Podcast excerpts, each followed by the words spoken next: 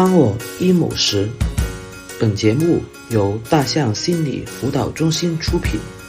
由 Martin 李文田、曹爽、贾成为你演绎。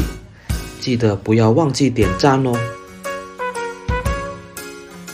欢迎大家和我们相聚在云端，我是 Martin 李文田，是今天沙龙的主持人。今天是我们大象心理家庭教育成长社群的月度活动的云端现场。然后今天除了我之外呢，还邀请到了贾成老师作为我们本期的嘉宾。大家除了可以现在实时的腾讯会议的现场能够收看以外呢，我们。啊，和贾成老师还有啊曹爽老师呢，在小宇宙 APP 上面还有一个播客节目，叫做《当我 emo 时》。我们本期的沙龙呢的音频版本呢，后期呢也会在我们的播客上面呢上线，方便大家呢去重温。在活动正式开始之前呢，请允许我再向各位介绍一下贾成老师。贾成老师是。北京师范大学（括号珠海应用心理学学士）北师大珠海校区，我也去过，是一个很漂亮的校区。台湾辅仁大学心理系哲学系交换生，台湾辅仁大学我没有去过，看照片也是一个很美丽的校区。英国，我这个要看清楚再读。英国埃塞克斯大学精神分析研究硕士。好。然后这个也是在我们的海报简介上面出现过了，我这里就不赘述了。其实贾成老师还有很丰富的这个啊心理学还有教学方面的一个从业的经历，等一下就交给他来向大家去介绍。那贾成老师呢，除了是大象心理的签约心理咨询师以外呢，其实他也曾经担任过啊大学的研究员啊，负责啊心理咨询 AI 方面的一些研发的工作，也曾经做过大学老师。啊，目前呢是佛山市本地的一所国际学校高中部的心理老师，所以其实今天贾成老师也会有机会以一个高中老师的身份给大家去分享一下，当我们面对一些可能存在所谓的厌学或者是呃学习积极性不高的孩子时候，我们作为一个教育工作者是如何去看待这个问题的。那今天呢，我们的整一个沙龙呢会分为了三个部分，第一个部分呢。会交给贾成老师去讲述关于他自己的成长故事。其实我自己呢，以前只是听过一些片段，完整的听这个故事呢，和大家一样也是第一次。尤其是我们每个人都会有自己的成长故事，也总能够从别人的成长故事里学到一点什么，感受一点什么。我也很期待今天贾成老师会给我们带来一个怎样的故事。然后第二部分呢是。我和贾川老师作为一个心理学工作者，还有教育者的角度，来跟大家一起聊一下，到底面对厌学的孩子，家长能够为孩子做些什么？然后在最后一个环节会是一个提问的环节，然后我们会开放麦克风的权限，然后邀请我们的听众、我们的家长朋友们，也许今天还会有一些同行朋友们一起来分享和提问。那其实除了在最后一个环节以外呢，今天的沙龙的全程呢，我们的朋友呢都可以在我们的聊天的编栏里面呢，通过文字的方式跟我们互动。我们接收到问题之后呢，也会在适当的机会呢，去跟大家一起去讨论你们提出来的问题。现在首先有请贾成老师给大家打声招呼。贾成，你在吗？在在在在，Hello，大家好，我是贾成。然后刚刚 Martin 其实介绍的已经非常全面了。然后今天也有很多就是在我的求学和我的呃职业生涯过程中遇到的很多朋友，然后帮忙帮忙来打场，就是他们也来参与了，然后我非常的开心，也非常感谢呃 Martin 和大象心理提供这次机会，就是让我去梳理我之前的过往。然后我觉得这个有这个空间，在现在这个社会可能是呃比较难得的一个事情。谢谢贾成。然后其实今天还会是呃，就像平时的当我 emo 时的节目一样，以我跟你的对话来推进。然后另外一位参与者由于时差的关系，今天是参与不了的。然后只剩下我跟你了。好，OK，真的好。那其实对呀。然后其实啊，今天的话题是关于。啊贾成的成长故事，还有关于厌学求这样的话题。对于很多可能第一次认识贾成的人来讲，我们看到贾成今天的呃一个呃学历吧，又或者是工作经验吧，又或者是能够取得的一些啊学术上面的成果吧，我们从结果上来看，会觉得啊贾成好优秀啊啊年纪轻轻能够有这么丰富的在呃学术领域的一些经历啊，不能说成果吧，先说经历吧，然后。会认为贾成老师是一直以来好像从小学生开始就是一直这么呃优秀，或者是这么喜欢去学习、喜欢钻研、喜欢看书的吗？嗯，好，谢谢 Martin 的问题。然后你的表述我也觉得非常的准确，就是确实是有很多很多的经历，但是就是因为我换一会儿做这个，一会儿做这个，所以没有太多的成果出来。然后。然后刚刚你问到了一个很重重要的问题，就是小学我是比较喜欢读书的嘛，或者比较喜欢上学的嘛？是不是如大家所想的，就是好像后面的经历比较丰富，就是他一开始就是这样这样比较喜欢学习啊，然后成绩一直很优秀啊？就是我们一般人可能会总结出来说别人家的孩子呀是怎么怎么样的。其实我并不是这样子，大家应该可以看到这个 PPT 吧？应该是可以看到哦，现在分享，嗯，然后我。读小学的话，最开始是被打进学校的。我最开始小时候是我奶奶，是我奶奶带大的。然后我奶奶呢，就是对我呢没有什么，就是俗话说就是做啥都行，没不怎么管我那种。所以呢，也是比较比较。我当时我们我爸妈就觉得，哎，是不是我奶奶对我有些溺爱呀？所以刚开始开学前几天，我奶奶送我上学，送到学校。她一离开那个窗户，就是我我们那个教室是那个铁门上面有窗户，然后呢，他一离开那个窗户，我看不见他了，我哇就哭了。然后上课呢，上着上着课，我突然间就起来了，我就就也不管老师的那个什么纪律，我我脑子里面没有这些概念，就是直接我就站起来，我想去上厕所我就去上厕所，我想比如说我想跟同学借东西，老师在前面上课，我直接就就拿过去借，结果就被老师说了之后我就不开心，不开心之后就哭，一哭整个学校。整个班就没办法上课了，然后就让我奶奶给我领回去。就最开始很长一段时间就是这样子的。然后后面呢，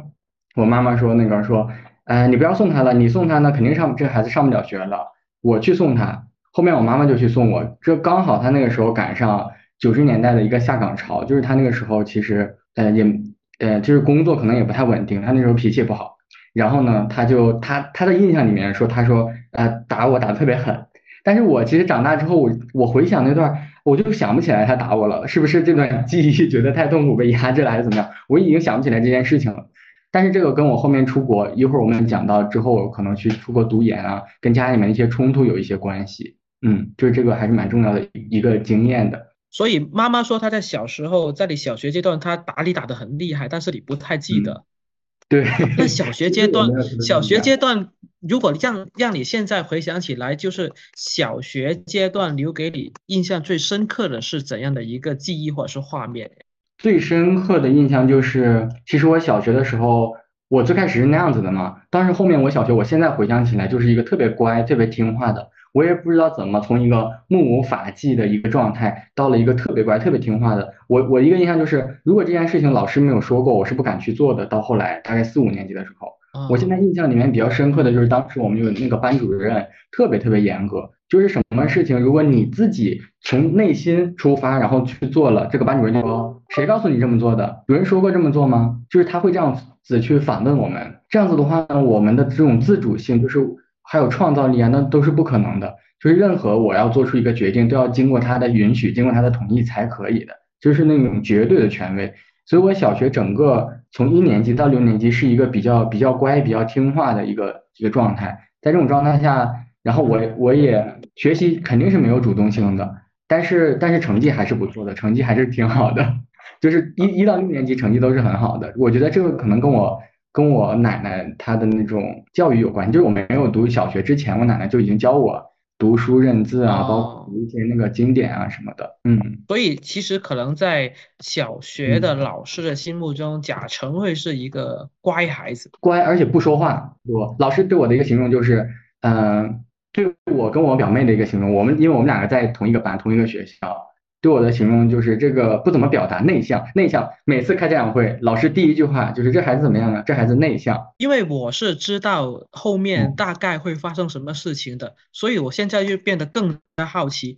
那到底升中学之后是因为什么原因让事情好像又起了变化了？对我现在回想起来，我也觉得天呐，我之前是这样子的一个状态。所以一直以来，整一个小学阶段，其实除了是刚开始被是被打进学校以外，整一个过程其实起码在老师在家长看起来，你还是蛮适应的。嗯，对，应该是蛮适应的。就是被打了之后，好像一次就被打服了，打驯服了，就是觉得这个变成了特别特别乖的。但是也被打的沉默了，就是我觉得我自己的观点好像是不能表达的。就是不说话了。那其实现在如果有一个小学生的家长问你，就是孩子不愿上学，我能够打他一顿吗？你会赞成吗？就是这个这个有好有坏，就是我当然是不赞成打的，但是就是那个时候好像好像对我后来没有特别大的影响，这个对我不是具有特别改变作用的一段时间。包括现在，其实我妈说她打我，但是我现在让我回想起来，她怎么打我，在哪里开始打我，都完全不记得，不记得了。嗯，好，然后后来呢？后来发生了什么事了？呃，后来你说初中吗？升初中吗？还是小学？还是小学呢？小学其实，你看后来小学还会发生有特别的事情吗？小学就是一直比较乖，一直到了呃六年级。六年级的时候，嗯，我我姑是觉得那个呃小学我们的班主任过于严格了，因为不光是我是内向的，我妹是没有被打过的，她也是很内向，她也不说话。嗯，就是可能可能不是打的，而是那个班主任的那样子的一个管理方式，让我们两个都变得非常的内向。我姑就觉得这样子不太好，然后他就把我们转转学了，转到了另外一个地方。转到另外一个地方呢，我们两个呢，因为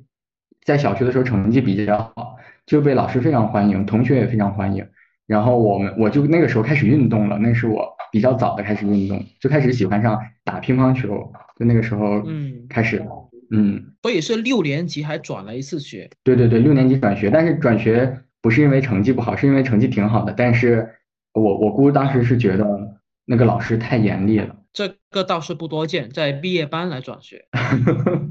他可能也相信我们，相信我们俩的那个成绩，因为当时确实不觉得很难，而且大大部分时间我们都在玩。然后到了初中，我这边这个图片上写的是初中就是一个从众的状态，可能还是在延续小学的一个。一个一个习惯吧，就是还是不怎么讲话，尤其是初中的时候，我记得初一的时候，老师非常的严格，就是经常会出现，呃，同学不听话呀，然后被罚呀什么的。那那个时候就是觉得，哦，好像又回到了我小学五年级之前的状态。六年级那个老师是很松的，包括包括那个学校不允许我们开联欢会呀，他就关起教室门来让我们开联欢会。就六年级封了一年，封了一年之后，初一又回到之前的状态了。然后我初一的初中的时候，主要三年就是从众。但是这种从众呢，也是很有集体感的。比如说，我当时担任那个板报，因为我我当时老师觉得我写字比较好看，我就做那个板报。然后呢，我当时生病了，生病了，我我也回家之前请假回家之前，先把板报做好，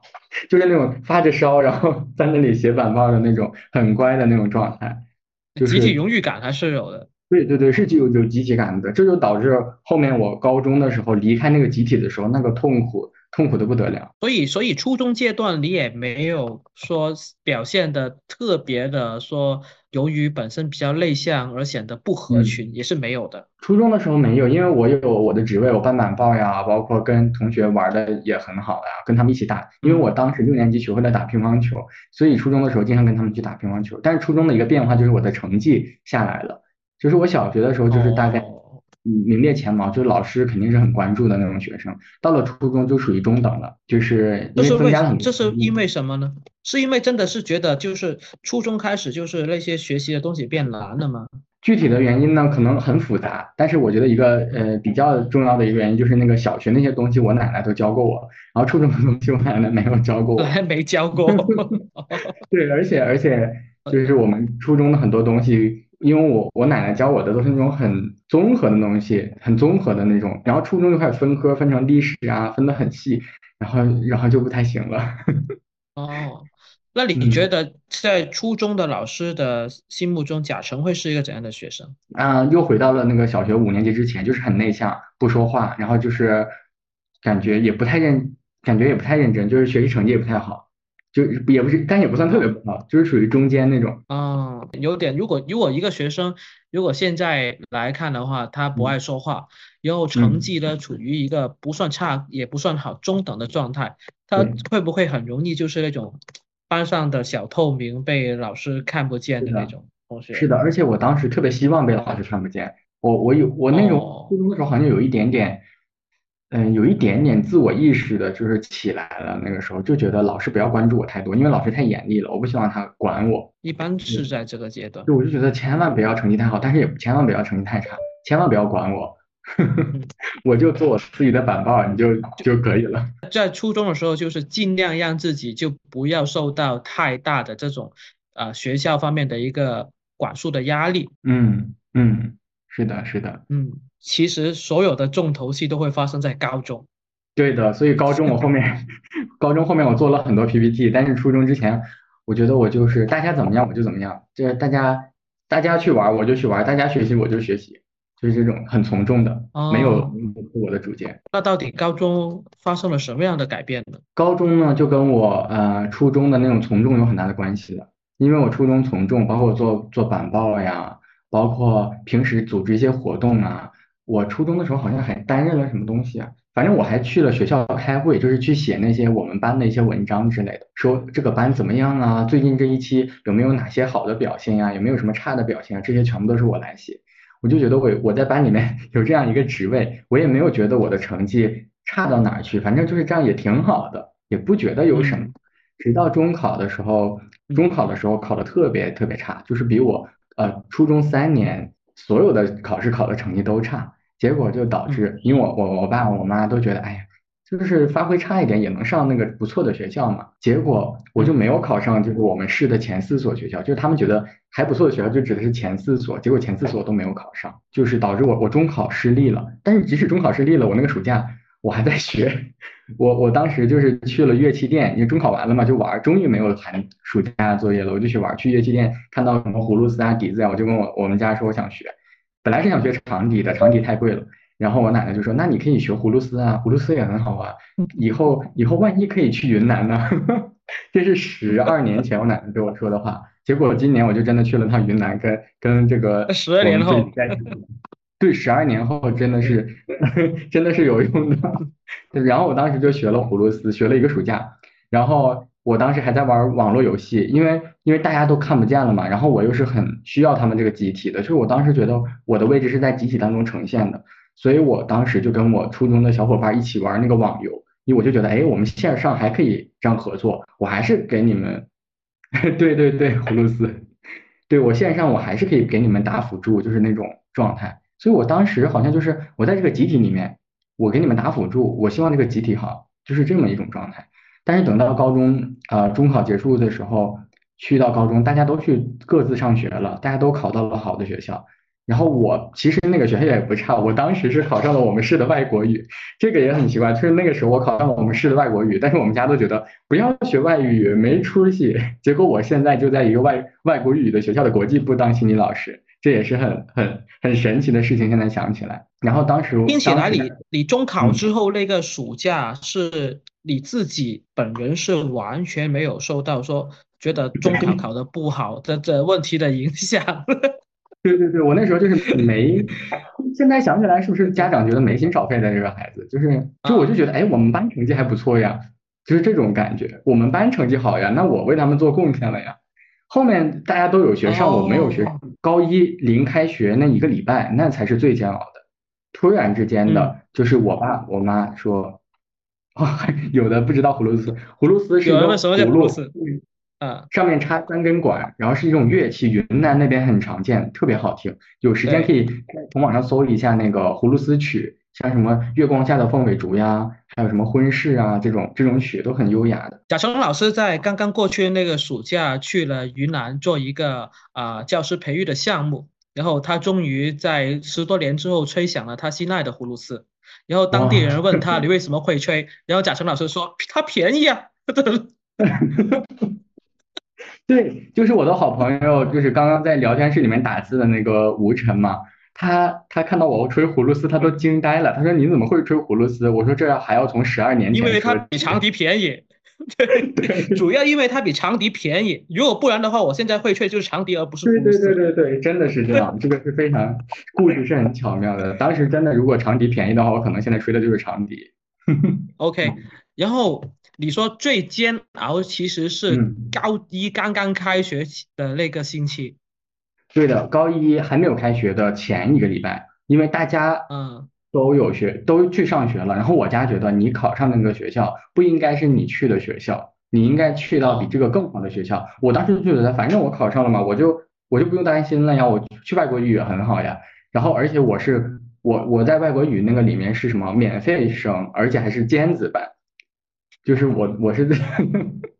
那个是我我当时觉得还不错的，但是我家觉得不行，不行那就那就转学了。那个时候我就转了一次学，我是我是在那个外外国语里面我都没压根儿没去，我家觉得学外语没出息。哦，嗯，哎，这个就是我一会儿的症状，那个小鹿。然后嗯，然后然后我就从那个呃外国语就没去，然后突然间我就被拉走了，被我姑父拉到了县城，他他把我转学转到了一个县城的一个一中里面。然后我去了之后呢，嗯。我去了之后呢，就是特各种不适应。首先，他们说话我就听不懂，他们县城的跟我们市里面说话是两种两种语言，可以说，他的口音啊，口音变化非常大。另外一个就是我当时去了之后，我发现我的室友他们的那个中考的成绩都跟我差好多，这个也让我有心理落差。我会觉得啊，天呐，我考的这个分数，为什么我还要来这里呢？刚是不是？因为他们成绩都很好。是不是不是？是他们成绩都没有我那个时候好。就是我我去了之后，我我会觉得我这个成绩来这个学校，他比我低大概七八十分，但是他也来这个学校，我就会觉得我来了什么样一个地方。然后那个地方呢，嗯，就是我的环境很不适应以外，他们那边洗澡也很不方便，就洗澡在另外一栋楼的楼顶。然后我第一次洗完澡呢，我的拖鞋跟毛巾就丢了，就丢了很多东西。我就觉得天呐，我怎么来了这么一个地方？嗯，然后我大概过了一个礼拜左右吧。我就跟我妈妈说说说这个环境我适应不了，而且最关键最关键的就是我在那个学校没有朋友，我所有的嗯，我所有我认我认为我当时的主观的认为是所有的我的初中同学他们都去到了呃都去到了那个几双几对的去到了不同的学校，他们在那个学校他们就有之前的我们的那个初中同学，但是我那边就是没有同学。后面我发现了一个同学，但是也没有什么机会见面，我们就隔得很远。因为我可能在一个从众的这个环境环境当中断了，我没有办法呃适应一个就是说我我瞄着谁呢？我我为了谁呢？我我怎么学呢？就是我没有没有这种对象感了，就是非常的孤独，很害怕的一个状态。也是后来我做咨询师，我就发现很多这个年龄段的很容易在那个时候觉得没有朋友，没有朋友就很难在一个学地方待下去。然后一个礼拜之后，我跟我妈说我不想不想在那儿了，然后又转学了，就相当于我转到第三个学。第三个学校呢，我当时特别开心，我以为可以转到市里面了，结果又去了另外一个另外一个县县的一个中学。那个中学呢，看上去呢特别干净，就是宿舍环境啊，包括那个吃饭食堂啊，现在我都觉得那是我吃过最好吃的食堂。我现在都非常怀念里边的那个麻辣鸡块，就是已经过去十多年了，那个非常怀念。但是那个去的时候就觉得哇，太好了，我终于上了一个很很不错的学校了。但是在那片，因为也是一个外县的学校，所以也没有我之前的朋友，就是也是一个很很很陌生的一个环境。但是呃，从那个时候开始，我就觉得哎有希望了。然后那天还给，因为是我姑帮忙转的学校，那天还给我姑父打个电话说谢谢他们帮我转到这么一个好的学校，我肯定好好学习啊什么的。然后去了之后呢，就是抱着很大的期望去的，因为本来就是转学生了。然后抱着很大的期望去，去了之后发现环境好不代表就自然环境好不代表它整个里面的设置是好的，也不见得不好，反正是我不适应的。它就是一个军事化管理的学校。大家有没有听说过那个河北的衡水中学呀？我觉得有，如果有河北的，或者是大家多少有耳闻，对于那个大家应该都听过啊。对，其实是不是河北那一带的学校当时都在模仿衡水的模式？是的，是的，影响力非常大。到现在，我的很多同学，就是现在毕业之后，也有很多人去到了衡水中学，我们家里面的分校。衡水中学开了 N 多分校，然后当时我是嗯去了其中一个，就是用的是相同的管理模式的学校。但是后来我遇到了我们要不，我们可能我们可能可以跟一些可能不太熟悉衡水模式的观众朋友们嗯去简单的概括一下，大概是怎么样一种类型。其实我也不太理解。嗯，就是军事化管理，每一分每一秒做什么，全部都是学校安排好的，你不能有任何的自主的空间。我们关键是我们没有衡水的试卷，没有衡水的模拟卷，人家的题好像确实很好的，然后我们没有，我们只是照搬的表面的模式。然后我们每天要跑操，每天五点五十起来要跑操，但是还不能早起。你比如说你提前起来是不行的，必须在那个点刚好起来，就是相当于你的吃饭、排便。然后看书、睡觉，整个的一个东西全部都是被训练的。人就像一个机器，到某一个点中就该做什么。然后呢，那个时候还要跑操，跑操的时候一定要拿一个小册子在那里背，就是要闭着眼这样子背，因为要不能浪费时间。然后在路上走路，比如说我从学校去去食堂呢，一定要跑过去，不能走，不能被老师领导抓住你在走路，就是就是整个人要要进入夸张啊进进入到一种很亢奋的一种一种机器人的状态。比如说你今天稍微不舒服了，然后你你你可能这个时间就错乱了，就会非常的焦虑。然后我因为我觉得我是从一个不太好的学校转到这个学校了，其实我我当时觉得我要好好适应这样子的模式，但是适应了几天之后呢，我就觉得哎呀太难适应了。那我觉得这样子的生活有什么意义呢？有有什么美感呢？一切都是安排好的，然后我就按照这个，Hello 博同也来了，复刻圣地。对我们学校不怎么复课，可能衡水那边复课比较多。就就是它是按照某种东西运作的，然后然后我们每天的那个有整理内务的时间，整理内务的时间一定要在规定的时间内把枕头还有被子叠成豆腐块的那种形状。然后我不会叠啊，我就去找我大舅。那天那正好赶上十月一放假，其实我已经落了一些课了，然后去找我大舅，因为我大舅之前当兵，但是我大舅是呃二十年前当兵。他二十年前当兵，他叫我叠，我看也叠的也不是很方。我说你这样叠也不行，不符合我们学校的要求。他们说你们学校难道比部队的要求还能还能严吗？后来实在是，就是，后来实在是就是搞不了了，我就买了两套被，一一套被子里面塞上了木板，就是有了木板，然后那个被呢就是为了摆在那里，第二天老师会检查。哎，对，有一套被呢就是我自己来盖的，就藏起来这样。对对对，藏起来一道被。哎对对对，但是后面即使这样呢，还是不行，就是我们后来还是宿舍不断的出问题，比如说我们的床单上有一个褶啊，还有什么的，而且他这里呢更强调一种集体主义，他跟我初中那种投身于其中，我就愿担任帮人写稿的，我就希望我们这个班集体好，这不一样，它是它是一种惩罚式的集体主义，比如说你们宿舍有一个人没搞好，他的床单上有个褶，你们整个宿舍全部要拉出去罚站。啊，所以我就因此呢被被牵累被牵累了几次，就是被去罚站。然后我自己确实也，比如说我当时很紧张，我就开始过敏，我那时候就是经常过敏，全身痒，我就需要吃药。但是我们十点二十熄灯了嘛，十点二十熄灯之后不允许说话，肯定也不允许下床，不允许上厕所，不允许吃药。有一次呢，我就下床，我就吃那个药，吃药的时候，当当当敲门，老师就从那个框里面出来了，就看了我一眼。结果第二天我就被拉出去，就是我们整个宿舍都被拉出去了。就是因为我吃了吃了那个药，然后呃从此是不允许，不允许，就是到了那个点之后，你不能不能超出他那个规定做这个规定以外的事情，就被拉出去了。拉出去之后，然后我那次也连累他们，我就是非常的抱歉那个时候，但是我的负面体验就很差，而且关键是我每次罚站都是数学课，就很很无语。结果我我我当时就是刚去的时候，我数学考了九十多分，当时是一百二十分的试卷，考了九十多分。然后到期末了，改成一百五的那个试卷了，一百五的试卷我期末考了二十二分，就是我数学完全就不懂了，就是完全的就不会了，真的是完全不懂，二十几分就是完全不懂了，就做了做了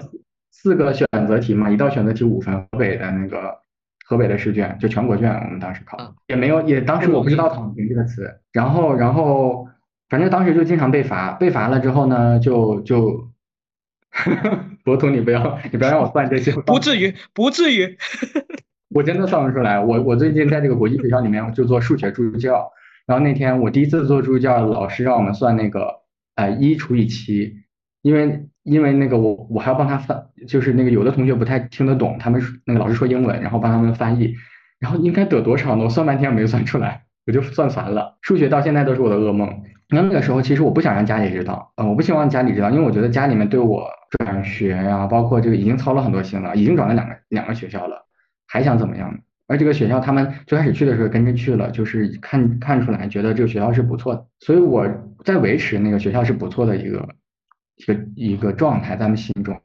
所以我当时的一个方法就是我我不我中午不吃饭，或者是我少吃饭，我提前回宿舍写日记，这样子一个方式。我也很痛苦，实在是，呃，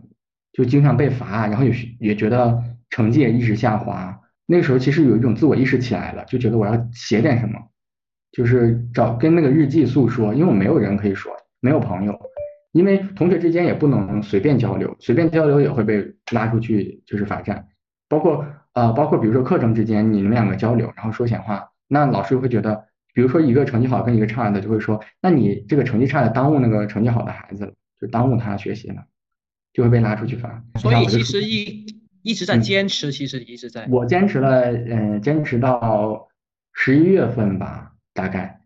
我从九月底开始转，九月中转过去，一直坚持到十一月底大概，然后就开始出现了症状。因为坚持嘛，隐瞒嘛，逐渐的出现了症状，开始开始腹泻，腹泻，然后恶心，肚子疼，头疼，偏头疼，然后脱发，脱发很严重那个时候，还好后来就是刚刚那个我们刚刚那个观众聊到的那个症状，你全都有了。对，我是不不是这里出问题，就是那里出问题。然后呢，我还跟家里面说我没事儿，然后所以他们以为我就是生理上的问题，生理上有毛病。直到有一天呢，就是我那个日记本。我回家的时候，因为我当时肚子疼，我就捂着肚子我就出去了。然后 我同学帮我收拾那个收拾那个收拾我的书包，他就把我的日记本装我书包里了。然后我奶奶就回家的时候就看到了那个日记本，然后她才知道发生了什么。对，那其实那个时候你已经有一些气质性的一些表现出来了。对对对对对对对，有这些表现出来，但是我自己不知道，我也以为我是肚子疼。我后面学心理之后，我才逐渐的了解到，就是肚子疼这些这些表现。包括头疼，我当时头这里很疼，就是太阳穴往上这里就这样子咚咚咚咚这样子疼，一跳一跳的疼。我也不知道是不是偏头痛，然后就是因为老是出问题，老师也觉得我很麻烦，就是才送过去没多久又要给家长打电话，才送过去没多久又要给打电话，又要回家，老师就觉得这个这个同学有点有点麻烦，就跟我家长说你好好带去医院看一下。但是因为我奶奶她看到了就是我写的东西之后呢，她就知道了怎么回事。然后她就问我，一问我，我当时就忍不住了，我就开始哭。后面我就不想让他担心，我就开始写，不写那个，不写中文了，我开始写诗，写那个英文，在那个日记本上，就不希望他们看不懂。就从那个时候开始写诗，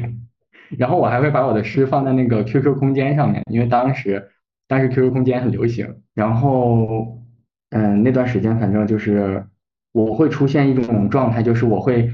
看到白墙上，我也觉得我会想象，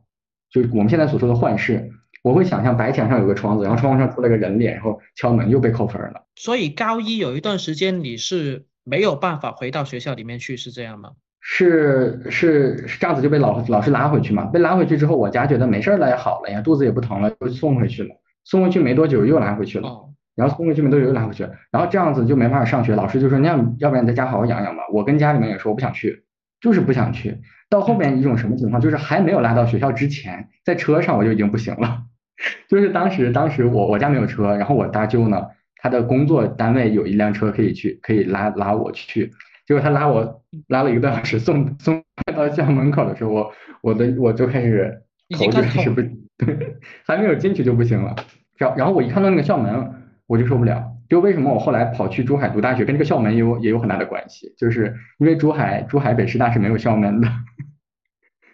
对对，确实没有，差点都找不到他，在外面看不出来。就是我一看到校门就受不了，后来我一上车，知道这个车是去学校的，我就要把脸眼睛蒙上，我才可以才可以导，就是我一时半会儿没事儿。我奶奶那个时候就说：“咱们不上了，这学不上了，我还要我还要人呢，就学可以不好，但我要人呢。”但是我当时在家待了大概，在家待大概待了得有一个多月左右吧，然后我姑就说不行，不能在家待着。他说你要在在家待着呢是什么？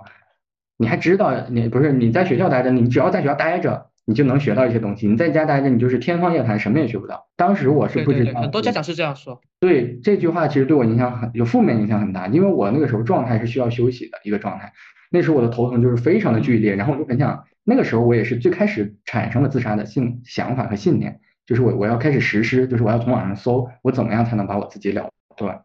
因为我觉得我学校待不下去了，我家也待不下去了。我本来有家可以待，但是那个时候我家也待不下去了。反正他就说了，所以父母的父母和你姑的态度都是都是不能够接受你不不不不我爸妈可以接受说我不回去上学。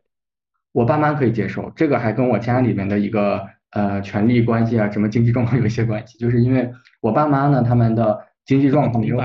经济状况没有我姑好，所以包括小学转学呀、选学校都是我姑做决定，包括我后面转学也是跟我姑有很大的关系。所以那个时候他说，他说只要在学校就比在家好，然后我就觉得在家也待不下去了。那个时候就是真的是非常的困难了。当我知道在家也待不下去的时候，那个时候才是真正的非常非常困难。但是那个时候我觉得有一些保护性的因素，就是我当时有上网玩游戏，我我当时跟我初中同学玩，所以在上面还可以跟我初中同学聊一聊，大家都聊一聊近况怎么样啊，我就跟他们说，我说近况不好呀，然后他们还能理，还是能够理解的，有同学可以可以说是很大的一个支持性因素。然后玩那个游戏呢，里面有一个有一个社群，有当时我们有帮派在游戏里面，所以所以现在很多家长说玩游戏啊怎么怎么样要切断啊什么的，但是现在有游戏有可能是，对我当时在那个里面游戏里面是个医生，游戏有可能是建立了一个心理上的一个空间，就是我在这个社群里面我有一个位置，我我当时打辅助是医生给人家写的，我特别愿意做这种角色，就是在家里面反正待了好久，然后。然后我姑说要一定要回去，然后就回去了。回去之后，直到期末考试那一天，嗯，考完了，然后我跟我妈，我当时在日记本上就写，到底哪天可以回家，哪天可以回家，一直在写的都是这些。我怎么可能学得进去呢？我的，我一进学校，我所有的想法就是我怎么才能回家，所以这这个完全没有在听课的状态。期末考试结束之后那天，我姑开车，然后拉着我妈妈去接我。然后那天呢，我妈妈就跟我说说那个。你把床垫拿着呀，万一我们下个学期可以转走呢？我觉得那句话对我来说是莫大的支持。我在我从那个门口看到他，一直走到宿舍拿床垫这个过程，我哭了一路。我就觉得哦，原来我不在这里上学，你是可以接受的。然后那个时候我觉得是一个极大的支持和鼓励。然后我就回去拿床垫了。拿着床垫回来之后，我我姑就说：“怎么还拿床垫啊？就是你到时候回来还不够麻烦的呢。”就是她还是没有办法接受我没有办法在那里上学。所以我在回到家之后，我的很多注意力都是我在这个家没有空一个空间，我就上网找了一个空间，在网络上继续跟他们玩游戏。那个时候让我可以慢慢的度过度过那种很很糟糕的时候。包括我说我想死，我我不是自己这真的想，会跟网上的人说，跟家里面没办法说，但是跟网上的人就可以说。所以其实虚拟空间对你来讲，当时就是一个其实一个可以去逃避压力，甚至可以获得支持的这样一个地方。对的，其实给我了很多支持，所以当我现在遇到很多人来访，他可能有我们所所说的沉迷游戏啊，就是我们没办法戒断啊，那当然没有办法戒断了，因为在学校也没有办法得到理解，家里面没有办法得到理解，但是网络上可以得到理解。唯一的理解如果被切断的话，这是多么多么恐怖的一件事情。还好当在那个阶段其实是没有替代。是的，是的，没那个时候没有没有找到替代。寒假就是过了又过了一段时间，大家又去上学了。那个时候，我我老师说你怎么还在发 QQ 空间？我当时把我写那些诗歌什么的都发在 QQ 空间上。你没去上学吗？我初中的老师他关心我嘛。然后我说我没去上学，我说我去不了，我到半路上我就受不了，我就是一去我就恶心就头痛，就身体反应太强烈，去不了学校了。然后他就说，哎呀，你怎么会怎么会这样呢？这不应该呀。他说你之前怎么怎么样？因为因为他也很喜欢读那个文学作品。我当时呢也没有怎么看过文学作品，我就是看那个《意林》那个杂志，里面有些散文啊，有一些小说、短篇小说。然后，然后我之前特别喜欢跟他聊这些，然后他就跟我说，他说你不应该会这样子的一个状态呀。他说你，哎，算了，你学学不学没有关系，那个看一看那个，看一看好好看的吧，看点好玩的吧，你去看那个三毛的《撒哈拉的故事》吧。就是这个时候，我就出现了这一张，大家能看到吗？这是三毛。作家，台湾作家三毛，我当时就买了那个从网上买了《撒哈拉的故事》去看，而且那是我第一次淘啊当当购物，从此到现在十几年一直在当当网上买书，然后就就是三毛，然后看《撒哈拉的故事》呢，确实看得很开心，看着看着看着我就觉得，哎呀，我有点不忍心把它看完了，我已经把三毛当成一个，因为很孤独嘛，当成一个对话的一个朋友了，我把很多的那种，嗯，就想象成他可以跟我对话，解答我的一些困惑，我就想，哦，原来。这个世界除了我上学的这样一个机械的一个工厂以外，还有那么一片遥远的一个沙漠，人人们是过着这样的一种生活。那么我我不能死，我不能这个时候死，我要未来去一趟那个那样子的一个地方去经验那种那样子的一种人生。那是我第一，就是除了我的除了那种我不想让我奶奶跟我爸妈伤心以外，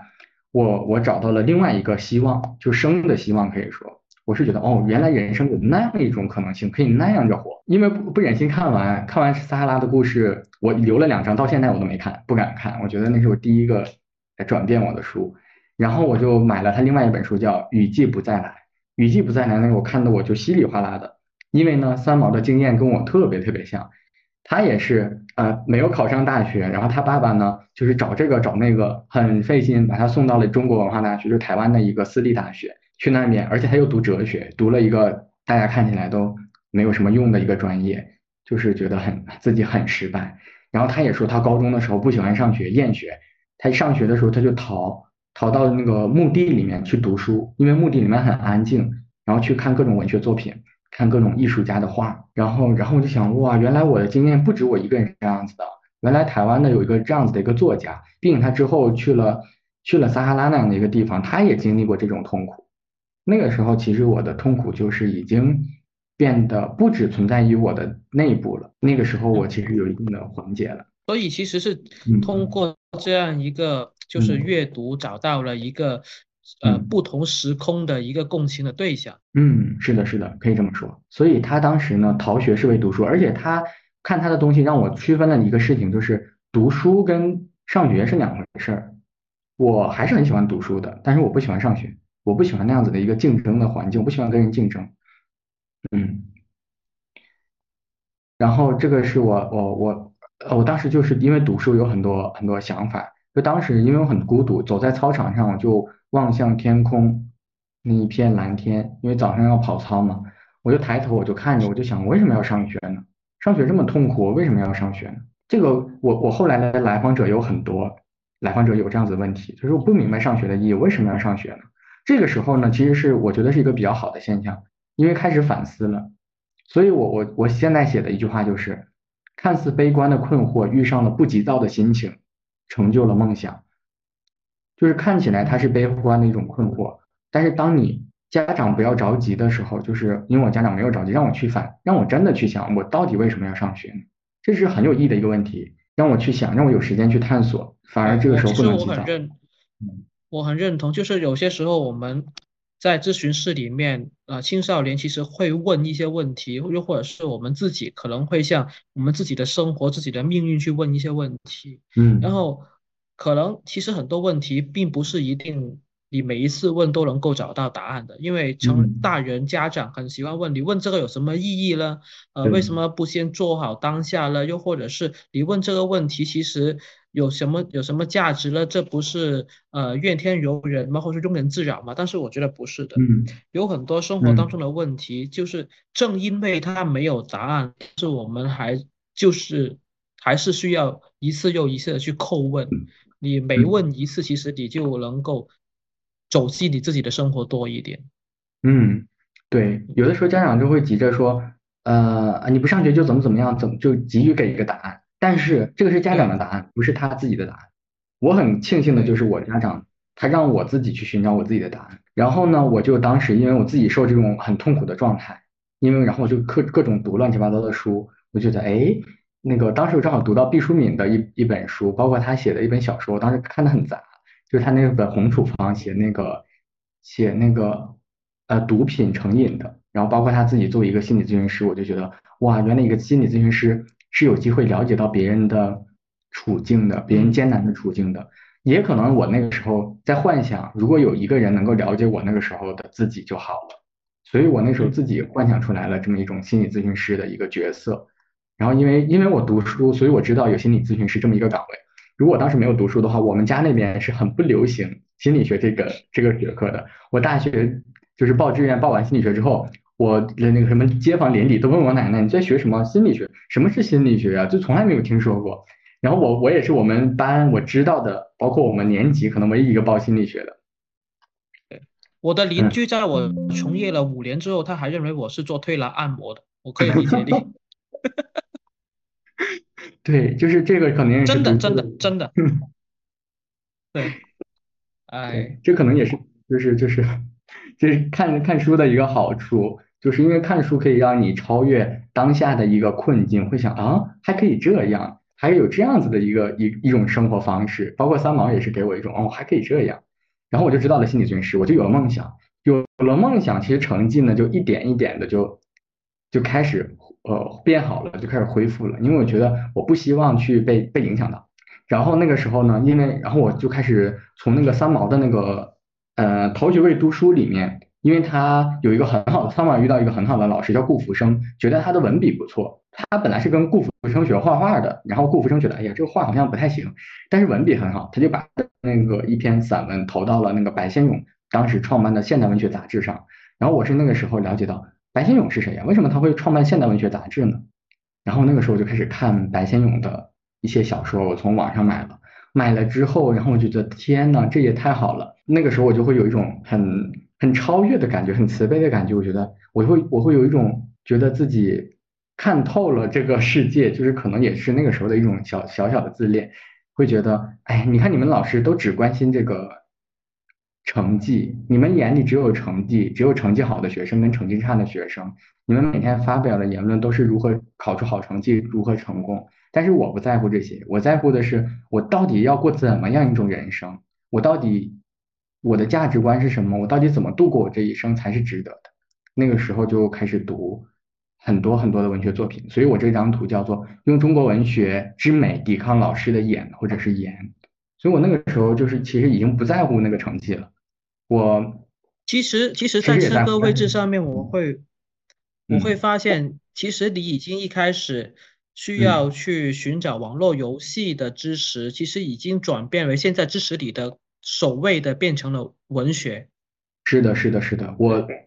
网络游戏也玩，但是玩的不多了，因为完全就是被这种。我当时玩那个网络游戏也是因为它里面的文字很美，就它会有很多那种很美感的东西啊，包括那种人人与人的关系。但如我我后来沉迷小说之后玩玩网游确实少了很多，就是也是有一个跟网络游戏差不多，也是有个虚拟的空间。然后也是有各种人物，然后他们人物之间发生一些故事，发生一些对话，并且呢，尤其是我当时读台湾文学，像白先勇的文学，他的文学里面并不是一种成功学，跟我当时高中老师嘴里面说的，你考不上一个就怎么怎么样就不能成功，就不能那个过节的时候抬起头来怎么怎么样，完全是相反的一种论调，就是怎么样的人，什么样的人生都值得过，不同的人生经，不同的人经历着不同的生活方式，不同的苦。痛苦，他们有也有不同的对未来的希望，又有他们自己小小的幸福，怎么可能在一个呃高考面前，就是你考的差了，你就你这一生就不值得过了？这我觉得太夸张了。所以当时我们老师让我们演讲，然后我就演讲就反对他了，因为当时有这个文学做一个靠山，会觉得 会觉得就跟我之前听话的状态完全不一样了。那个时候我就会觉得，老师说高考考不好你就怎么怎么样，让我们说这些来激励大家，然后我就说。我就说，高考不是人生的终点，而是人生的开始。因为，因为你有更多的自由选择的时间了，你你开始更多的去想学自己喜欢的东西了。然后老师应该对我当时说话的，嗯，还比较生气的。但是我已经不在乎了，因为我觉得它是很很小的东西。所以，其实文学让你有了一个角度，重新去看待眼前这些困难，然后又让你有勇气去面对它。啊，是的，是的，它给了我太多东西了，就觉得。失败并不是什么可怕的事情，好像这个失败也是蛮好玩的，蛮有意思的。有很多作家就是因为失败开始，他他他失败了，所以他跟这个我们主流社会所期待的成功拉开了距离，然后就开始看，哎呀，这一套评价标准有什么样的问题？我想问，如果你当你现在去回看，如果当时你没有发现文学，你觉得后面的事情可能会变成怎么样？我觉得可能没有这么宽，就是宽阔的视野吧。因为后面我读了心理学，但是我后来读了心理学之后，我觉得心理学是有点窄的，就是我们现在的科心理学那个科学，所谓的那个学科建制是把它变得非常的窄化的。嗯，就是文学基本上它是既符合我的性格，又扩展了我的性格。另外一个就是我之前会比较关注自己的痛苦，比如说我自己多多难受多难受了，但是文学让我觉得这个世界上有很多其他的其他人的痛苦，还有其他的人值得我去。去去观察，就是从我自己身上转移到了其他人身上，没有那么的呃过分的敏感关于自己的，嗯嗯嗯，所以，所以这个事情能够让你在最后好像高考之前，高三的时候，能够重新去面对你自己的校园生活吗？高三上半年我是比较紧张的一个状态，但是下半年呢，我就每天晚上晚自习最后一个晚自习，我都拿出来看小说，然后看，嗯。然后写文章。我高三那下半年写的小说啊还有散文是最是我一直到现在最高产的一段时间，我都没想到我高三的时候还有时间搞这些，结果结果，但是那时候心态非常非常好，就是那种很开心的一个状态。每天我写作业只写我自己会的部分，不不是会的部分，只写我我觉得我不会的部分，因为不会的部分我觉得写了是有意义的，那些重复性的呢我就开始抄同学的，就是赶紧抄完，一定要至少每天留出一个晚自习来，就是做我那个喜欢的文学的事情。我当时读了读了很多，我当时很喜欢唐诗宋词，什么元好问啊，呃摸鱼儿啊，然后还有那个当时的那个白先勇的《孽子》呀，还有那个当时还看很多网络小说，那个什么精神科医生啊，就心理学文学相关的这种我都看，而且我当时很对，呃，博通说这句话也蛮重要的，就是做自己喜欢的事效率就是高，因为我高，因为我晚自习第三个晚自习我要留出来做自己喜欢的事，所以我第一个晚自习跟第二个晚自习效率就变得特别高，因为我要有了一个目标嘛？对对对对，有了目标之后就是效率很高。后面呢，我就呃，这个包括这个，我最后还是高中拿到了这个毕业证书的。这是我的我后来写的写的一一首一首诗，就是妈妈打电话说告诉我，呃，现实一点，我说理想主义是我仅剩的唯一优点。其实那个时候已经跟我听话的状态完全是另外一另外一个状态了。但是我的叛逆嗯没有变成毁掉我自己的一个一个东西，反而是让我跟文学跟这种，尤其是描写边缘型的边缘型边缘的人的那种文学是有一种共鸣的。然后后面呢，我中我高考呢，其实就考出了我三年以来最好的成绩，跟我中考完全是相反的。我中考是我初中三年最差的成绩，我高考就是我应该算是高中三年最好的一次成绩。老师都是非常吃惊的，说天呐，这个同学也不怎么说话，天天的都都干嘛呢？然后他也可能知道我在看小说，搞什么别的，因为上课也不怎么主动。结果因为我这样子的一种很有效率的工作方式，我高考就是考的，在我看来特别好，因为我前面有很多时间没有上学，我数学很多都不会，嗯我慢慢的通过这一年一年多的时间，我全部都补起来了。而且我语文当时特别好，还拿了一个全区的什么一等奖，因为天天看小说嘛，语文肯定肯定语文就很好。所以这个时候，其实你是从那种就是完全没有办法去面对学校或者是那种学习模式，到找嗯到了那个自己的节奏，然后按自己想要的方式去学。对的，对的，对的。我当时就是哦因为我后来又找了一个学院的，我这个我忘说了，就是我后面在第四个学校里面，我就是觉得慢慢来吧，我就想通过，因为我当时有有一个寄托了，白天发生什么我我不 care 了，我就把所有的注意力放全部放在我第三个晚自习上面，有一个寄托了。你考到了自己最好的成绩，后来你选择了要从河北到广东来读书，这是你自己的选择吗？对，报志愿那天往往桌上一摊，几几本志愿书一摊，我爸妈说也看不懂啊，就这一句话。然后我把所有的有心理学的学校全部勾出来了，然后就发现，哎呦，一本我上不了，那就在二本里面找一个最好的一个学校，而且我一定要去南方，因为当时我的头脑里面，我看很多文学作品之后，我就觉得南方比北方可能会开放一点，河北的那种氛围我，我觉得有点有点让我有点窒息，而且我要离家越远越好。那哪里离家远呢？然后心理学也可能好呢？那肯定得是一个发展比较快的地方，然后心理学比较好。我当时觉得，哎，广东不错，还有重庆、广东，还有湖南的长沙三个学校，哎呀，就纠结了很久。如果我当时去了重庆，我就跟曹爽是校友。哎，你那个重庆、湖南、广东这些轨迹为什么都那么草爽？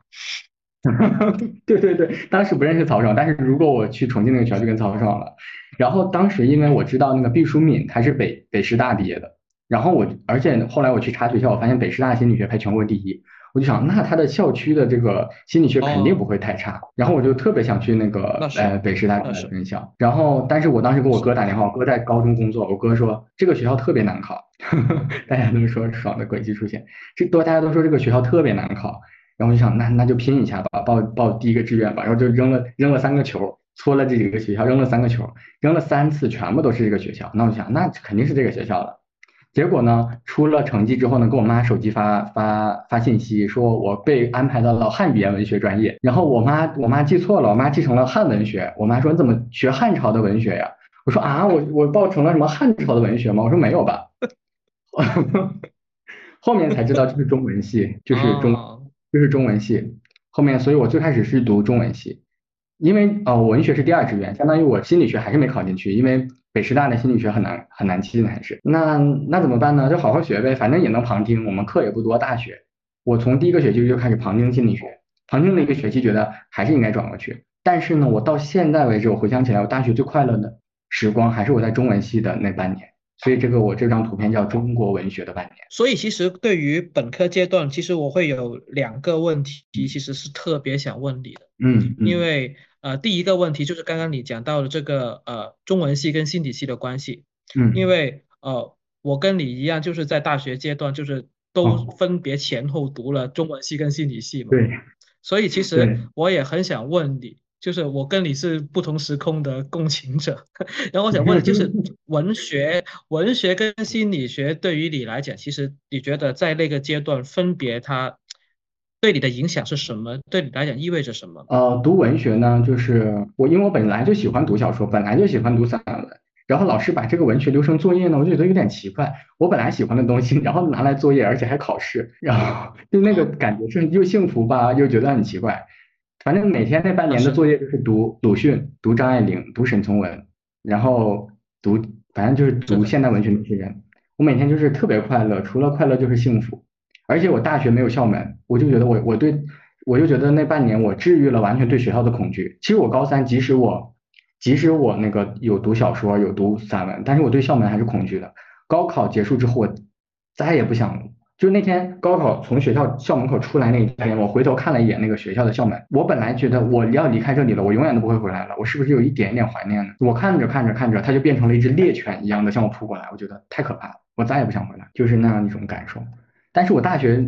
没有校门，哎，我就觉得，哎，治好了我的对学校恐惧症，而且呢，我就是大学时候超级忙碌，心哲学那个那个叫什么文学系的课不能不能落。心理系的课也想去，就是导致我每天都徘徊在这两个系之间。我后来觉得精力不够，还是要转转专业。而且文学呢，是这样，会觉得，嗯，而且我们当时学的文学呢，就是比较偏民国的文学。我还是比较希望，呃，我当时读的小说比较偏台湾文学，但是我们的台湾文学其实涉及的不多，所以我还是想，台湾文学对那个边缘人的书写有很多，然后我还是想了解边缘人的世界。就是少数人的世界，所以我觉得心理学肯定是能了解的呀，因为都是遇到一些困难、遇到一些问题，他才来找你的，所以读心理学一定是研究他们的。我就想，那读心理学吧，还能包包含在文学。嗯，对，我就转去了心理学。转去了心理学，我就觉得哇，幸福来的好突然，因为我在中文系的啊，因为我在中文系的那个成绩不错，所以我转专业是比较轻松的。嗯，但是转过去之后呢，就是又幸福，然后紧接着很快就进入到一种失望的状态。因为心理学呢，学的都是这种，对呀，S B S，对，量化呀、统计啊、数据啊，觉得我就说天呐，这不是数学吗？我数学那么差，然后还让我还让我学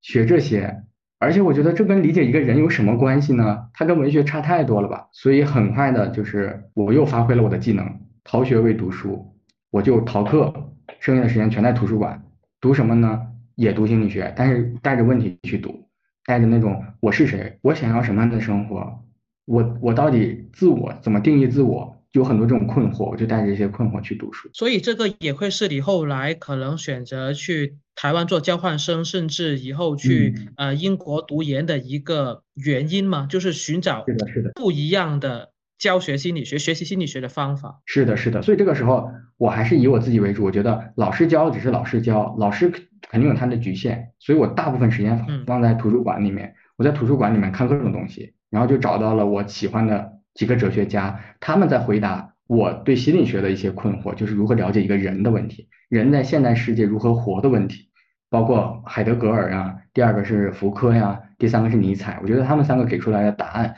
是我最满意的。所以后面等到高呃大三的时候，本来有大二有机会去台湾做交换生，但是我就没有自信，我觉得。哎呀，肯定不会是我的，而且我姑说，那个你怎么可能是你呢？你要给那个领导送礼啊，你要怎么怎么样，你才可以啊，你要跟老师搞好关系啊。然后我又什么都没有，但是呢，哇，我大三的时候我就觉得我再不去，我我会后悔。我如果去了，我我如果申请了没有去上，我不会后悔。所以大三的时候我才去，一般大二的时候都做交换生，我是大三的时候去的，而且大三下半年去的。去的时候老师说。你很有可能延延毕，因为你做交换生，你大四下半年别人都去实习了，你还在上课，你会延毕。但是我觉得无所谓了，我要去那个地方看一看，我当时读过的文学作品所描述的世界，现在变成了什么样的一个样子。嗯，然后我就去到了台湾，去到台湾之后，我就开始修哲学，然后也在辅仁大学读了心理学。我发现辅仁大学的心理学很文学。他们的心理学跟我们的心理学就是完全是两种，两种。他们不做 SPSS 了是吧？对他们不以这个为主流，他们的主流是叙事，是说故事，就像我今天我们所做的事情一样。通过这个故事里面的一些细节，我们能了解到这个人是如何变成现在这个样子的。所以其实去台湾的这个经历跟后面去英国的经历，其实对你来讲都是，其实他的目标想要寻找的东西都是一样的，它是同一条的道路嘛。而且去台湾的这个经历就让我更坚定了，因为我在另外一个世界里面发现了另外一种心理学。那我就觉得台湾都如此不同，那么世界是什么样子？欧洲是什么样子？然后澳洲是怎么样子？美国是什么样子？肯定是不一样的。然后我当时就是很想出国读书，但是我们家里面经济状况也不是很好，然后所以那个时候我就先去北京，先去工作了一段时间，觉得可以攒钱，但是也没攒下钱，就有很多的那个时候其实跟家里面有一些冲突，就是我我我奶奶觉得你一定要出去看一看。但是又没有钱，然后我妈呢，就是觉得，我妈在我读大学的时候，她就跟我说说说你要去打工啊什么的，她觉得我考上大学，你就可以去打工了，反正你考上大学了，完成任务了，你就要去打工了。然后我那时候就坚决不去，我就要读书啊，打工的打工的时间会耽误我读书的时间呀。就是这个时候，你会发现我已经非常主动的学习，我不希望任何的一分一秒被这种打工啊或者什么浪费掉。当然我也玩学习。对，当然我也玩游戏，但是玩游戏更多的是为了跟室友们建立关系，更就是也是为了快乐，但是有很多社交功能在里面。但是它已经不是我精神的寄托了，游戏，我的精神寄托全部是在于我的困惑、我的问题，文学、哲学可以帮我解决的东西。去了台湾之后，我就跟我奶奶说，我说台湾太不一样了，我要看看世界是什么样子。然后我奶奶很支持我，但是我妈妈那时候觉得家里面没有钱呀，又怎么样的。然后我当时就处在一种跟他们有很大的冲突，我说。你当初是你打着我去学校的，现在我想学习，你又不让我学习，你让我度过的全部都是应试的教育，然后我现在真正想要做真有真正的教育，你却不让我去做，那时候特别的生气。但是我现在觉得那个时候确实有点有点过激了，就是我那时候。求知的那种欲望已经超过了，超过了就是对家人的关心啊，包括什么的，我就是我就是想知道。沟通沟通的方式没有没有理会了，已经对，已经不理会了。我就是要知道这些东西，我有太多困惑了，我想知道答案。这个地方给不了我这个答案，我就要去另外一个地方，就是这种冲突非常的强烈。其实我会很很想要知道，就是当你从一个高一。完全都没有办法适应，在那个高中阶段转了四个高中的一个这样的一个中学生，到你呃到呃英国去呃读完研究生之后回来之后，其实当你重新去看你从中学到研究生这一段的经历，其实你是如何去理解这一段，就是前后可能在一个。呃，陌生人看来就是差异如此之大的一段成长经历了。我觉得一个核心就是找到学习或者是读书的意义是很重要的，而且这个但是这个意义每个人又是不一样。对我来说，我找到了我自己的一个一个意义，我知道我想要我在这个读书过程中想要的是什么，并不是说考出好成绩呀，这样子太。呃，大众的都都都要求的，然后也不知道为什么要考出好成绩，然后要上个好大学，为什么要上个好大学？上好大学，然后就能找个好工作。那我为什么要找个好？我如果我不能回答这些答案的话，我不能找出我自己的答案的话，我是没有内在的动力的。那我想，我想代替很多的家长去提问，就是，嗯，如果我作为一个家长，又或者作为一个教育者，我可以如何帮助一个？已经不想要回到学校的孩子去寻找这一种学习或者是生活的意义呢？嗯，我可能就是来回来，我从我自己的经验里面来回答的话，可能就是，首先家长如果强制这个学孩子回学校，那有可能引起非常负面的后果。就当时我就是被强制了，就是说你在家里面，好像就是好像我在学校待不下去，我在家也待不下去。这个时候我想到的就是一条路就是死亡。那另外一个呢，就是我觉得对我有帮助的，就是一个方面就是我奶奶对我的接纳，觉得你在家可以，你玩游戏也可以；一个是她对我的这种接纳，觉得你在家可以待下去，成绩不是最重要的，你这个人是重要。另外一个就是我的高高呃初中英语老师，他刚好跟我有很多共同的兴趣，有共同的兴趣的人聊一聊，我觉得有可能也是有帮助的。比如说他正刚好他的兴趣就是他说我读到这本书，我觉得你感兴趣，那我刚好感兴趣。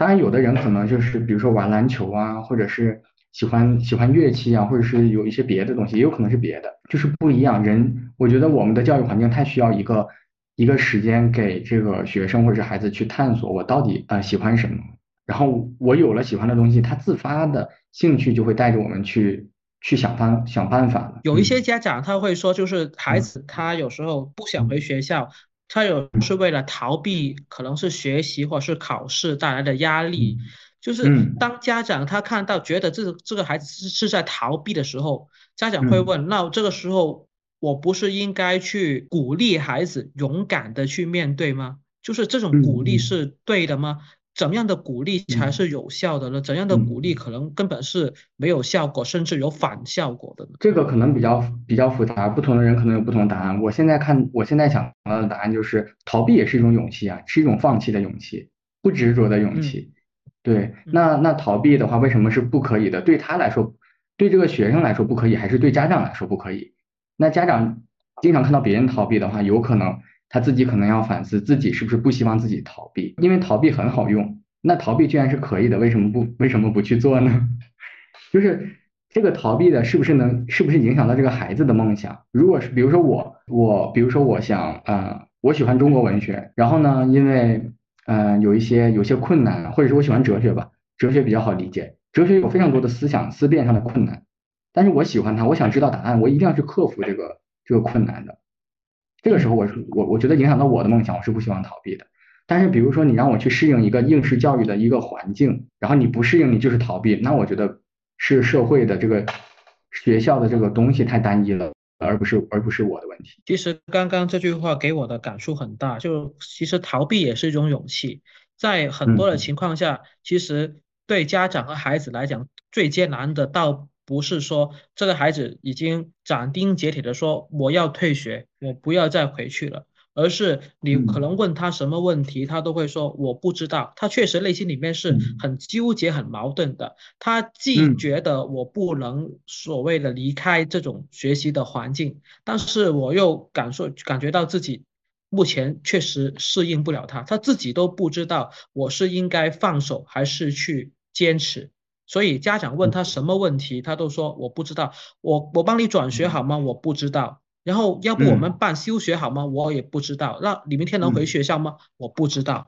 那这个时候，其实你觉得就是作为家长应该怎么去应对这种情况？对这个，我可能我可能觉得这个问题可能是要一直去体验之后再问。有的时候可能在这个阶段问，确实是不知道。比如说你说我那个时候休学好吗？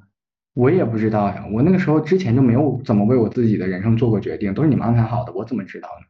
但是如果你让我试一下，说你你暂时暂时在家里面，然后你让我体验一段时间，然后你再问我这样子可以吗？还是说我们要回学校去？这个时候再问我可能就是知道的，就是我觉得这个可能要是有耐心的问，因为我们这个答案根据不同的时间很可能是不同的，根据不同的体验也有可能是不同的，再加上青春期它本来就是比较比较快的在变变化这种体验这种感受。包括我家长问你去那个新学校适应吗？我说是好的呀，是适应的呀。但是又过了一段时间，我体验了之后，我发现又不适应，这个是很有可能出现的。还有最后一个问题，就是刚刚我听到，就是你提到，就是说可能学习对于孩子来讲，他要学会就是去面对那个失败，以及发现学习并不是全部的生活，生活比学习要更重要。那其实作为呃家长或是教育者，其实我们如如何做才能够引导孩子去学会生活了？因为其实我刚刚听你的故事的时候，我会想到一点是，好像在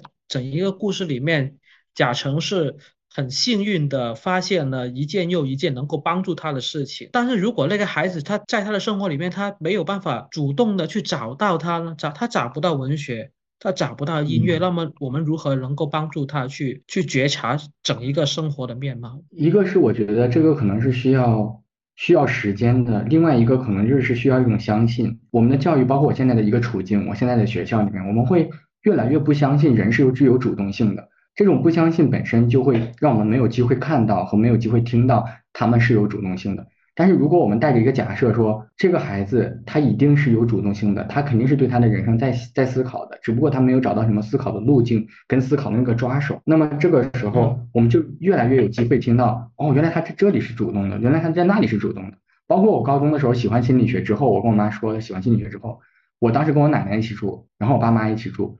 然后我妈就给我打电话说，哎，今天那个哪个哪个频道那个有那个心理的节目，你去看一下呀。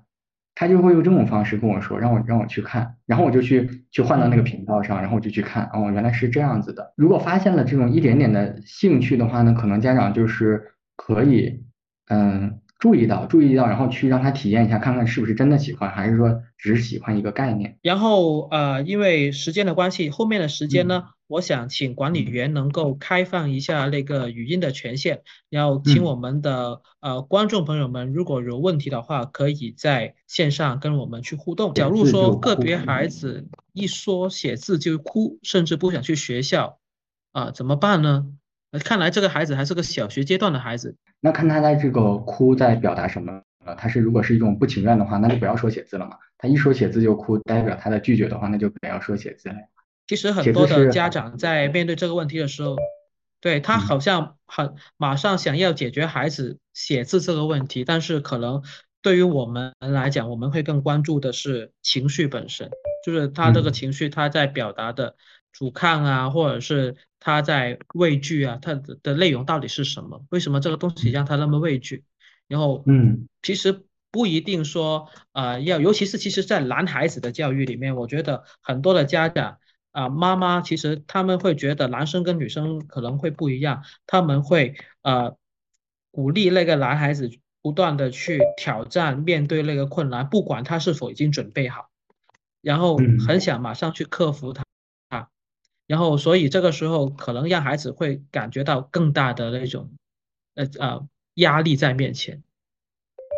嗯，是的，就很像那个。他这孩子其实他自己面对这些课业已经很难了，在通关打 BOSS，然后呢，他本来是一个人的游戏，这个时候你本来有机会跟他成为二梯的，可以跟他一起去克服这个难关的，但是你又觉得，哎呀，我我一定让他完成啊，要催促他呀。这个时候不仅他要面对游戏里面的 BOSS，你还成为了另外一个小 BOSS，就他要克服你的这个，有可能需要还要克服你的这个情绪。孩子学习兴趣不浓，稍微做多做点作业或者是家务活就会讨价还价，还经常跟师长顶嘴。面对这些问题如何解决？好像好多个问题。嗯，好多问题。贾川老师怎么看？好多问题，我看一下啊。做点作业或者是家务活就讨价还价，为什么不可以讨价还价？就是有的有的，如果他在这个训过程当中练习了讨价还价，数学就不会像我这样差了呀。到现在我都算不清楚那些数了。他如果现在有机会学习讨价还价，未来没准就可以读经济学呀，或者是去算更复杂的那些问题，这是一个很好的一个学习机会啊。他未来也有可能去做跟跟别人做经商啊，做买卖呀，就很需要讨价还价呀，这是太好的一个练习机会了。然后与师长顶嘴的话，看是顶什么样的嘴了，就是他是在表达自己的观点吗？还是说他只是发泄情绪呢？如果表达观点的话，是需要我们鼓励的。如果他是发泄情绪的话，需要我们理清他为什么有的情绪，哪里哪里不满，他要表达的观点到底是什么，他的想法到底是什么？嗯，这个可能分几种情况了。对，一般的话，学生不会跟我顶嘴的，因为我我到现在为止没有遇到过学生跟我顶嘴，就是他们如果在表达观点，有的时候带着情绪，我就会停下来，你先说完，你你到底在表达什么？听他们要表达的是什么？如果比如说，我们一直压着他说你不能说不能说，他就会以一种激烈的方式说，因为他还是想让你知道，他想让你了解他，他在意你的你对他的看法，所以他有可能以一种激烈的方式表达他自己的观点。其实我刚刚看到呃这位姓陈的观众他提的这个问题的时候，我会想到。当你要求孩子去多做点作业，或是做家务，他会讨价还价的时候，其实我会感受到这个孩子对于这个在家庭里面的时候的家庭里面的规则，以及是应用在他个人身上的管教的规则，他是已经开始有一些想法，或者他觉得现在目前的这一个家庭的规则是不足的，或者是他不满意的。其实这个时候，我们作为家长，其实是真的确实是一个很好的契机，我们去反思，就是孩子想要的就是规范嘛，就是或者是你要明确的告诉我，我为什么要这样做，然后我要如何做到什么程度，我们。彼此才是满意的。其实这其实是一个在提醒家长，孩子想要被呃更公平的家庭环境所接纳的这种需求。孩子看了直播，问他们有没有不想学习的问题，他想了想没有，但是问他为什么想玩游戏又说不上来，那也挺好的呀，说明游戏没有影响到学习嘛。啊，小鹿刚刚也提过这个问题，然后贾成其实在少年的阶段也遇到过，后来你是怎么处理的呀？后来就不上学了就好了呀，就一去学校就头昏肚子疼，那就不去了嘛。嗯，就是一时有一段时间我就没有去了。到后来，首先你可以问看一下到底为什么肚子疼跟头晕，这在表达什么？当时我自己是不知道的，但是如果有一个人引导我的话，我有可能会知道了解到说，哎，我为什么那时候会头晕？我到底是为什么肚子疼呢？因为我不希望被被惩罚，被被被。被那一套东西所管制，然后我就很难受，我就恶心想吐。然后另外一个就是因为我没有一种表达渠道，我我的身体就会起反应。如果我有一个人说，或者是我我当时因为我不想让家里知道，如果我跟家里面用语言化表达出来，很有可能这种身体就不会出现这种问题。我看见玉泽呃提过提了很多的内容，但是好像还没有到那个问题，然后他在描述孩子的情况。啊，学习态度比较肤浅，字体马虎，老师经常要求重写。那到底啊，作为家长关心的问题在哪里呢？是啊，是啊。而且这个学像学习态度肤浅的话，如果把我高三那个时候的作业给老师看的话，他也会觉得这个学生的学习态度肤浅，然后而且写的这么潦草。但是实际上我当时是用我的时间，我我知道什么对我来说是重要的，我觉得不重要的那当然就是要潦草的写了，因为我已经会了，为什么还要为什么还要去做呢？但是还有一点就是，他说老师经常要求重写，这个时候我们可以跟这个孩子探讨，你这个老师是这样子的一个老师，如果你他看到你这个啊马虎的话，他就要你重写，你这个时间又被浪费掉了。你如何应对这样子的老师？根据不同的老师，可能还需要不同的应对方法。我当时在老师看来也是不认真的，抄作业的，然后写字，因为他他知道我之前写字还可以，然后他他能看出来我那个写字是写的很快的，他是不喜欢的。但是最后高考出了成绩之后，他是非常诧异的，因为我知道那个东西是重复的东西东西，我没有必要把它写一遍。但是老师留作业，就是他是跟全班留的作业，不是对我个人留的作业。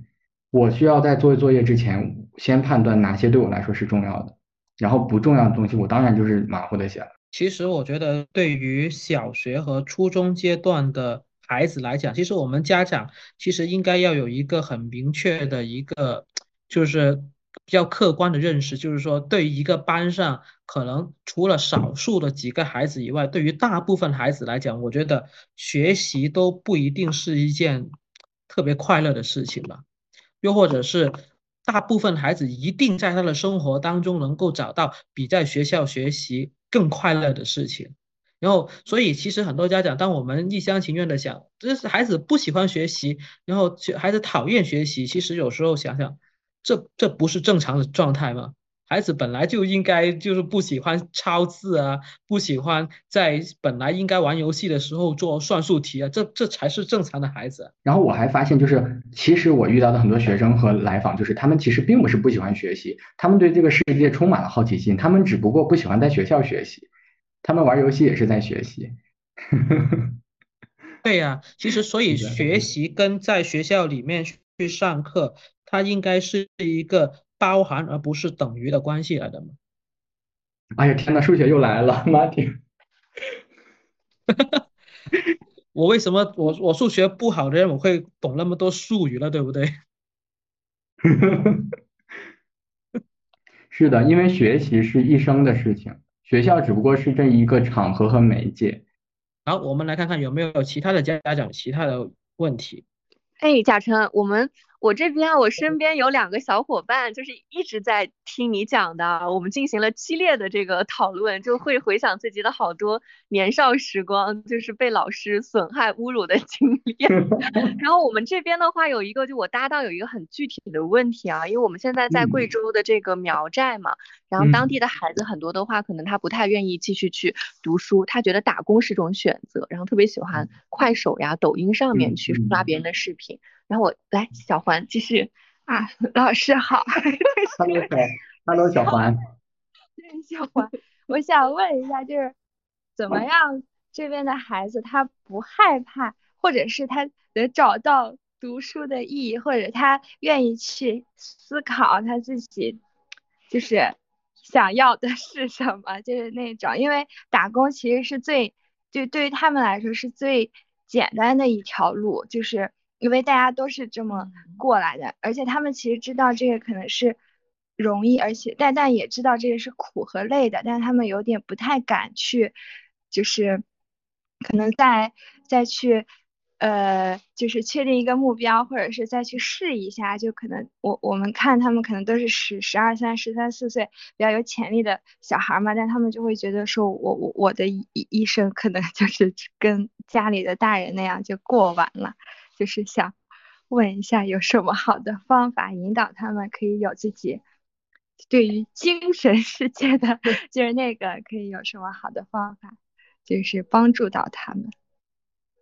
谢谢你，小环。我觉得怎么讲呢？因为我我的成长经历是一个城市里面的，然后也是可以有机会上到高中的，然后也是可以。通过高考来来去到一个学校的，我觉得这在某种程度上也是一种幸运。但是在有些地方，我也知道我没有办法给出特别明确的建议，可能因为我们教育资源的问题，包括我们家长的一种受教育的问题，很多地方是没有没有太多的机会，就是让他们走这条这样一条路的。然后另外一个就是会让我想到的，就是你刚刚说他们不希望是，其实有的时候，尤其在比较贫困的家庭。经常他们不会出现在咨询室里面那些人，他们对他们来说可能确实试错成本太高了。他有一个梦想，然后去要去拼，要去试的话，他们是否能承担这个后果？很多时候他们了解到他们家庭无法承担这样的后果，这也是我觉得是我们的社会当中所面临的一个一个问题，也是我在收费的咨询里面不会，可能我永远不会碰到的一些人，他们痛苦着，然后他们就。在他们的小圈子，他们有自己的一一套方一套方式，这个也是我嗯今年在读那个一些教育人类学呀，包括一些非虚构啊，包括黄灯啊，黄灯老师的我的二本学生，我会会觉得通过一些讲故事的方式，就是有一些人呢，他也是面临类似的家庭处境，但是他他也可以有这样子的一个梦想，虽然这样是少数，我觉得他们可能多数不会走这样子的一条路，但是有几个少数，他们有可能是希望。希望读书的，然后希望希望能够走这样一条路的，可以分享一些那个我的二本学生里面那些故事，就是一个很很普通的，甚至没有太多的试错成本的一个家庭，如何才能够才能够有有比较多的这种精神生活。另外一个就是，我觉得你们去的那里已经给他们带去了很多很多外面的世界的一些不同的生活方式。那么这些生活方式，如果如果在早期给他们提供选择的话，他们有可能埋下了一颗种子，觉得原来我还可以这样子试试这样子的活。但是不管怎么说，如果他处在一种比较那样子的位置的话，他试错成本太高了。对于这个问题，其实我想补充一下，嗯，其实呃，对于对于呃这一类的孩子来讲，其实为什么他们会更愿意去选择打工？其实有一个很重要的原因是他们。知道我如果在这个时候选择去打工，我后面的生活大概会是什么样子的？人有时候是很怕未知的，啊，也很也很畏惧挑战，然后所以这个时候他会选择一条他能看得通的道路来走。所以其实当我们想要给他去介绍另外一条道路的时候，其实刚刚贾成的故事里面有讲到，他在。高中很很辛苦、很迷茫的时候，他通过三毛的书，他看见了撒哈拉沙漠。三毛的书其实文学就像一个窗一样，让他看到了一个另外的世界。那当我们想要推荐孩子去上学，而不是去打工的时候，其实我们要做就是让他看得通，到底我去上学这条路会带给我什么，而且带给我的那个东西，确实你要知道他是想，他是他想要的，他所需要的。如果你发现你没有办法在这个时影响，有有可能是我们很多的工作者所带去给他描绘那个愿景。是你可能一个接受过高等教育啊，又或者是呃接受另外一种社会文化底下的人你所期待的，但是不是那个孩子他在生活当中他想要的东西，所以你撼动不了他，没有让他呃能够改变决定。我曾经看过一个例子，是我们现在有一群的教育工作者，他会给呃一些好像是山区的留守儿童，他们去教他们写诗歌。其实这个东西啊，贾成应该也会有很深的感触。其实为什么是诗歌？其实就是让他们从另外的角度来重新看待眼前以及是未来的生活。当你能够从另外的角度来看待生活的时候，你对生活的理解、你的价值观发生了变化的时候，你自然会做出跟以前不一样的选择啊。这个不是路与路的选择不同，而是。首先是价值观的不同。嗯嗯嗯，对，刚刚总结一下，就是他们所熟悉的可能就是 A、B、C 当中选 A，因为他父母、他的同辈、他其他人都选了 A，甚至他都不知道还有 B 跟 C 的选项，甚至你们去了之后可能带给他 D、C、D、E 的选项。是的，任重道远的一条路。好的，很高兴大家能够来参加我们今天在云端的这个聚会。很高兴能够邀请贾成来给我们分享。我在给呃我的其他的朋友去去推荐今天晚上这个活动的时候，我曾经说过，我说贾成老师是我见过最纯粹的一个人。我很高兴，很荣幸有机会把我这位好朋友推荐给各位朋友，然后也希望大家能够从呃贾成的故事以及是我们的讨论当中。啊，虽然我们也也也在乱七八糟的聊了，什么葫芦丝什么都来了，然后其实很希望大家能够找到自己想要的东西吧。然后欢迎大家以后能够去小宇宙 APP 上面去重温我们今天的这个聚会。好，我们今天的会议到这里结束，谢谢大家。